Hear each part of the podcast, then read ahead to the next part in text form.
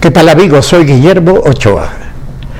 La frase el mejor negocio del mundo es el petróleo la dijo primero John Rockefeller y la repitió hace días el presidente López Obrador. Con todo respeto, discrepo de ambos.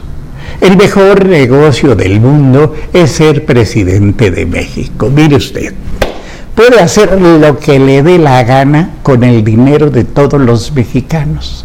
Comprar, por ejemplo, una refinería endeudada que no tiene ganancias y que al mero contacto tóxico con Pemex se devalúa apenas a un grado, a un grado antes de que sus bonos sean basura.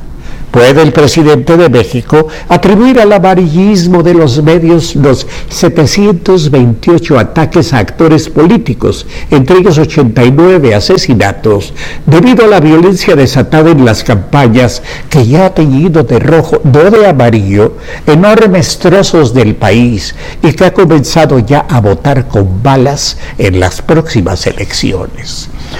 Puede restar importancia que degrade nuestra calidad aérea y la dejen volando tan bajo como Venezuela, Ghana, eh, Pakistán, Tailandia, Malasia, las Bahamas y Curazao.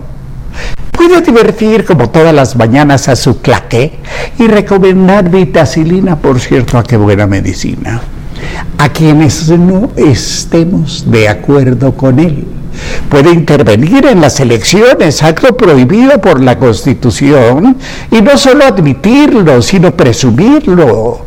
Puede además agredir, insultar, calumniar a cualquiera. Y, si acaso le contestan fuerte y en serio, resolverlo todo con un ay, nanita puede dejar sin medicinas a los hospitales, también sin ellas a los niños con cáncer, alentar y atizar día tras día la división entre los mexicanos, irse a comer tlayudas y promocionar los frijolitos negros oaxaqueños en vez de visitar y llevar un poco de consuelo a los heridos en el accidente del metro y a sus familiares podría de paso retrasar la investigación sobre las causas del accidente hasta después de las elecciones y buscar olvido y la forma de exculpar a dos de sus alfiles. En fin, el mejor negocio del mundo es ser presidente de México. Solo hay que ver cómo han vivido y viven nuestros expresidentes. El más humilde de ellos habita como Juárez un palacio. Y todos ellos, claro, como no, por supuesto, igual que el actual, combatieron muy serios e indignados con los rostros rojos de ira a la maldita corrupción. Volviendo al negocio del petróleo.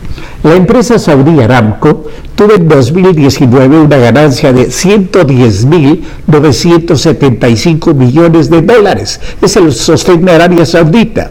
En este caso tuvo razón Rockefeller al decir que el mejor negocio del mundo es el petróleo. En lo que no tuvo razón fue al decir que el segundo mejor negocio del mundo es una empresa de petróleo mal administrada. Pemex cerró el año pasado con una deuda prácticamente impagable de 113.200 millones de dólares, 13% más que lo que reportó el año anterior.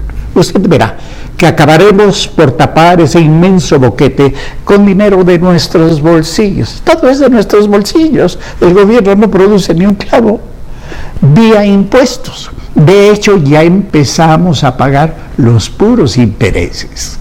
En cuanto a Venezuela, cuyo modelo parece figurar en los sueños guajiros de López Obrador, su producción petrolera actual, con cuatro empresas petroleras extranjeras, las únicas que siguen bombeando petróleo, es la que tenía en los años 50.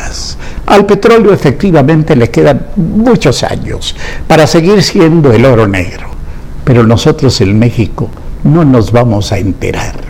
Para nosotros el mejor negocio del mundo seguirá siendo ser presidente de México.